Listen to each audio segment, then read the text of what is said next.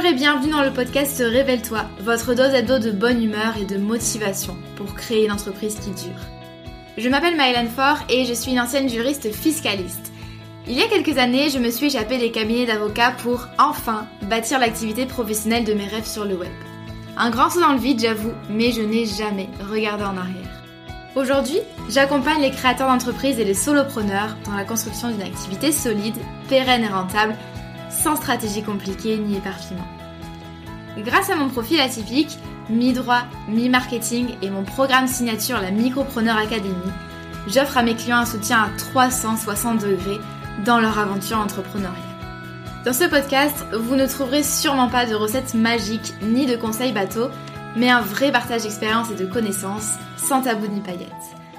Chaque semaine, je vous parle de création et de développement d'entreprise, de business, de marketing et de la vraie vie des entrepreneurs et des freelances, toujours avec beaucoup de bienveillance. Si vous aimez ce podcast, n'hésitez pas à le partager autour de vous et à laisser 5 étoiles sur votre plateforme d'écoute préférée. Je vous souhaite une agréable écoute.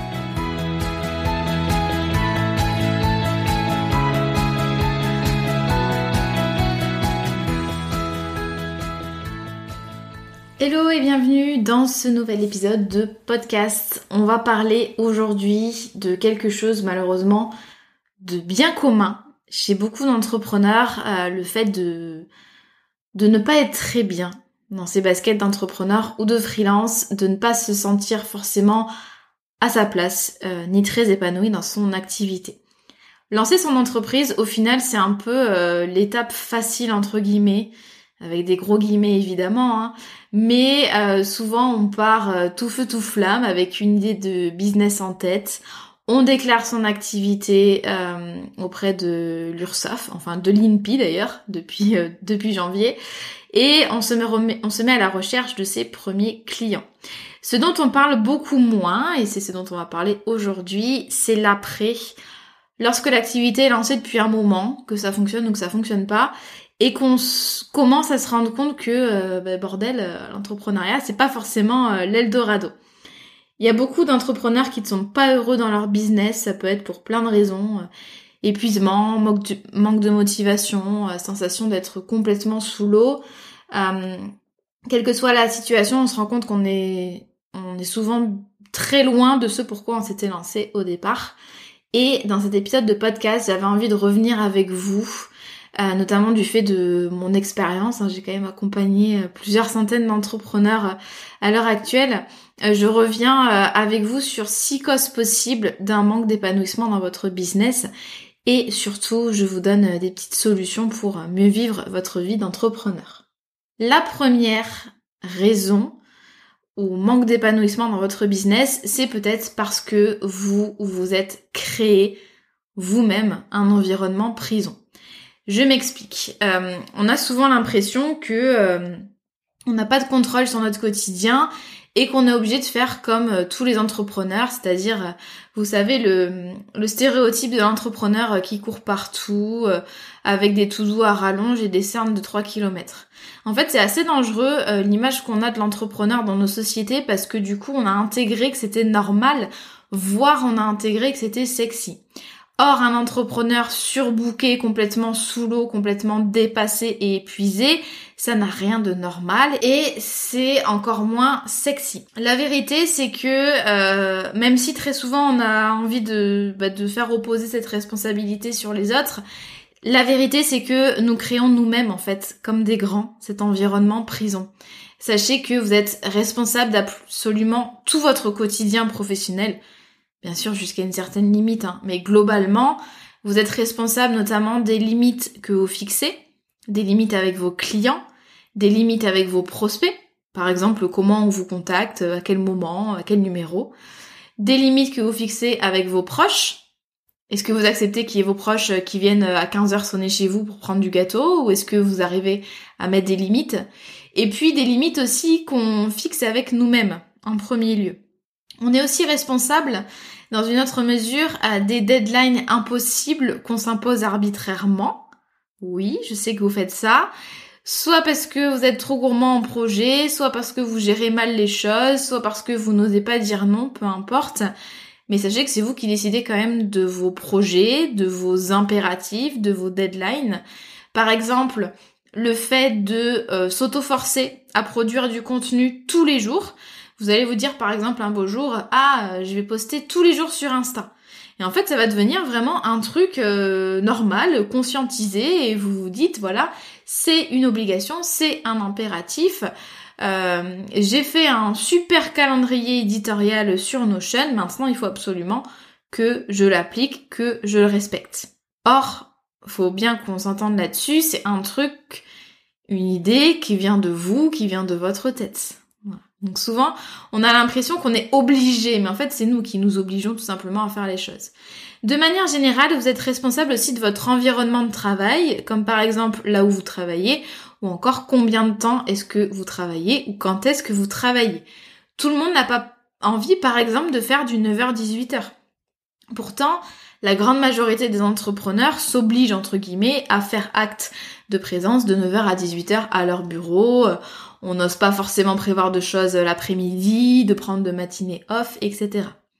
Donc en fait, c'est assez paradoxal parce que on se lance tous dans l'entrepreneuriat en quête d'un meilleur quotidien. Euh, quels que soient nos objectifs finalement, notre activité, on cherche quand même un quotidien qui nous plaise plus, quel qu'il soit finalement. Et en fait, euh, on s'aperçoit qu'en réalité, on recrée la même prison que le salariat, voire pire. Et en plus, on a la sécurité en moins. C'est-à-dire que les gars, euh, si vous recréez votre prison du salariat, autant revenir à un CDI, au moins euh, vous avez moins de responsabilités et vous avez un salaire qui tombe tous les mois. Donc ça c'est très important d'en être conscient, il y a quand même cette notion de responsabilité. Au niveau des solutions quand même à vous proposer, puisque l'idée de ce podcast c'est pas non plus de vous taper dessus, bien au contraire, c'est avec beaucoup de bienveillance et j'ai aussi envie que que vous soyez mieux dans vos baskets d'entrepreneur. Euh, au niveau des solutions possibles, moi je vous renvoie à l'épisode 86. Je pense que ça peut vous vous parler. Euh, donc épisode 86, poser des limites dans votre business et respecter votre énergie, votre temps et votre travail. Dans cet épisode de podcast, en fait, je divise le, la chose en trois temps.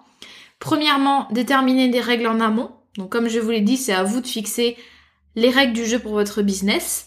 Par exemple, vous allez déterminer vos habitudes de travail, ce qui est inclus dans vos prestations versus ce qui, ce qui ne l'est pas, la façon dont vous menez vos missions, etc., etc.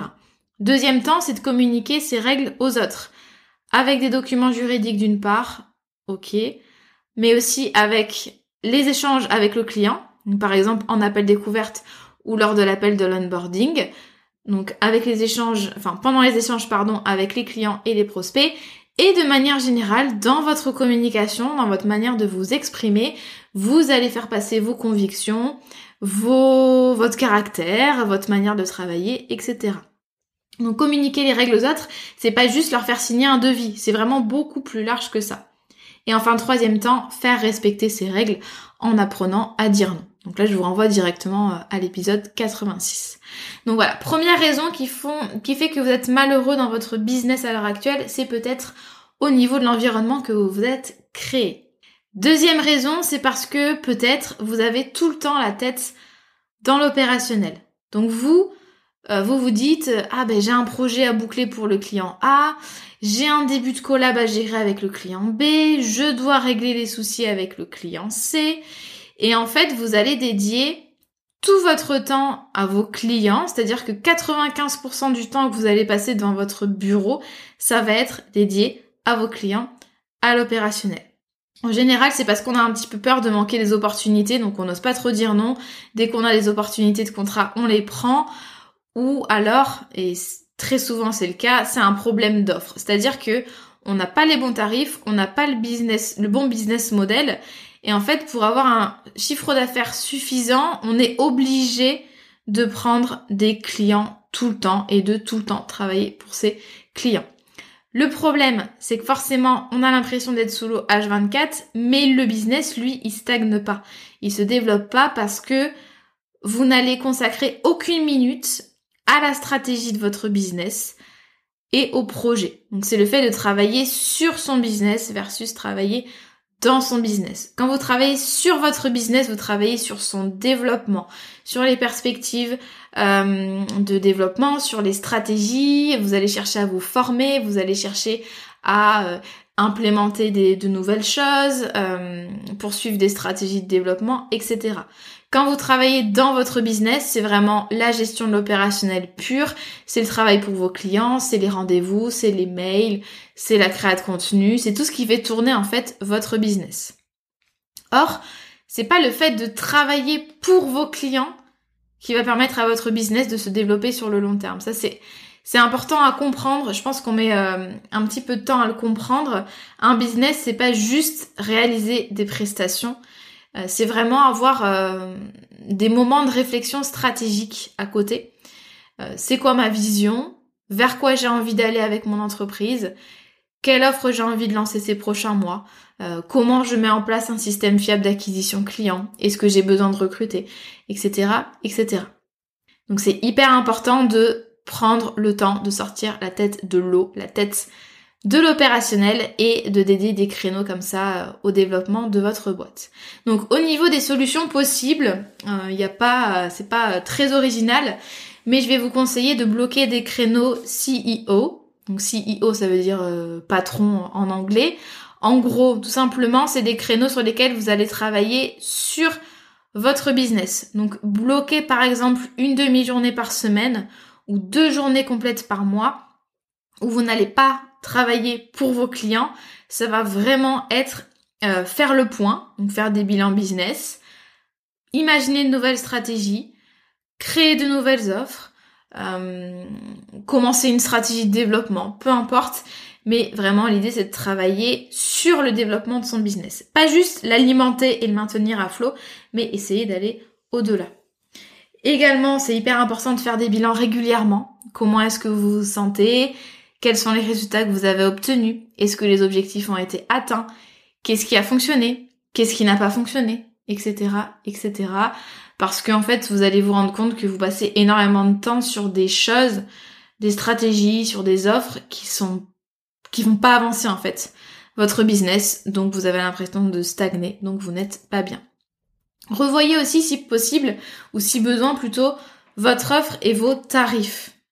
Là, je le rappelle, vous n'êtes pas censé travailler pour vos clients 5 jours sur 7, 40 heures par semaine pour dégager un chiffre d'affaires suffisant. Normalement, il y a une partie de votre temps. En général, quand on est prestataire de, de service, on évalue ça, même si ça dépend énormément en fait de plein de choses, mais on évalue ça à 30-40% de votre temps qui n'est pas alloué à des projets clients directement facturables. C'est tout le reste qui va permettre du coup de gérer votre activité et de la développer. Donc attention à ça, c'est hyper important que vous puissiez sortir de la tête de l'eau euh, de temps à autre. Autre problème peut-être qu'il y a dans votre business, c'est euh, au niveau des missions que vous réalisez chaque jour et des stratégies que vous choisissez. Peut-être que vous n'exploitez pas suffisamment votre zone de génie. En gros, la zone de génie, euh, ça désigne les tâches, les compétences dans lesquelles vous allez exceller particulièrement.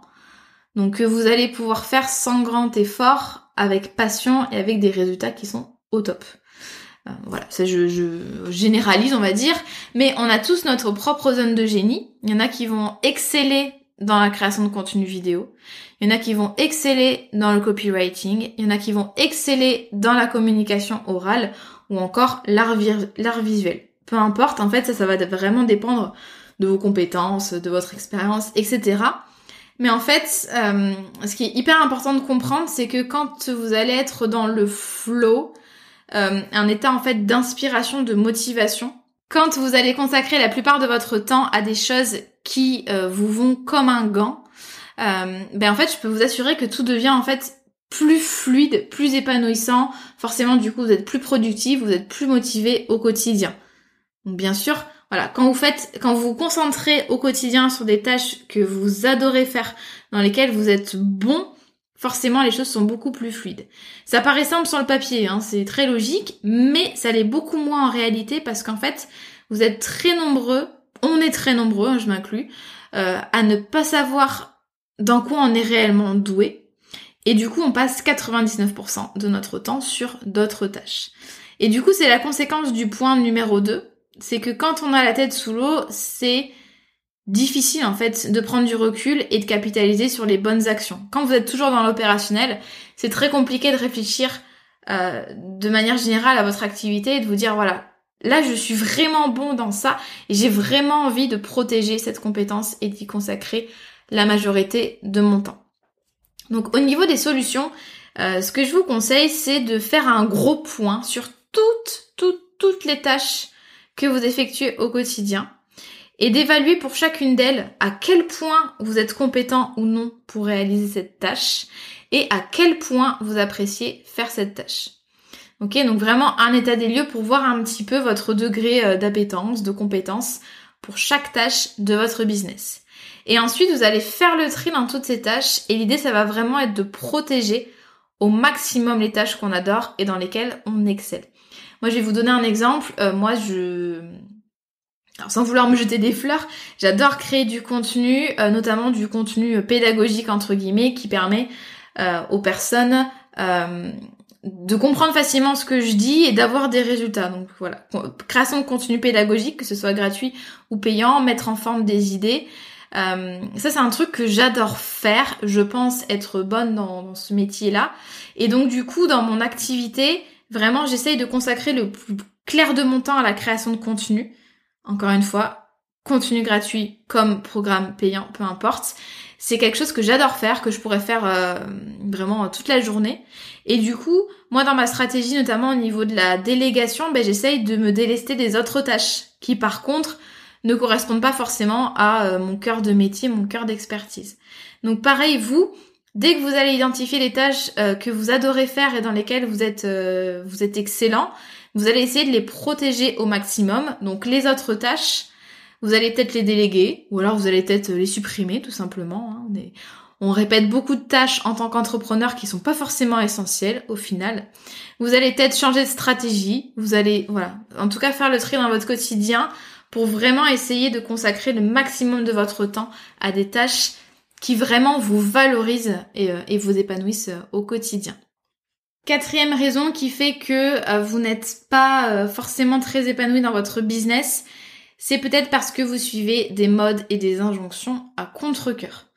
Là, je pense que vous savez ce dont je vais vous parler, la mode des produits digitaux, le fait d'arrêter les prestations de services en individuel, les coachings individuels, le fait d'aller sur TikTok, de faire des webinaires ou des masterclass, d'atteindre les 100 k de déléguer, etc., etc. Euh, il suffit de passer euh, quelques minutes seulement dans les contenus business du web pour se rendre compte euh, des différentes modes entre guillemets qui sont présentées vraiment comme les choses à faire pour se développer et si on les fait pas, on va aller droit dans le mur. Le problème, et euh, heureusement, c'est que tout le monde n'a pas la même personnalité, tout le monde n'a pas les mêmes aspirations, tout le monde n'a pas la même façon de travailler. Donc ce qui marche pour l'entrepreneur à succès du coin euh, pourrait être une, énorme cata pour vous, pour le voisin et inversement. Et en fait, c'est tout con hein, ce que je vous dis, hein. mais en fait je vois au quotidien des tas d'entrepreneurs qui se forcent à appliquer des tendances et qui finissent en fait par s'éteindre complètement dans leur activité, qui sont complètement en décalage avec euh, bah, ce qu'elles avaient envie de proposer au départ, euh, et même sans avoir les résultats espérés, et je trouve ça vraiment euh, trop dommage. Là, j'ai pas de solution miracle si ce n'est de à vous proposer, si ce n'est de, de, vous faire confiance en fait.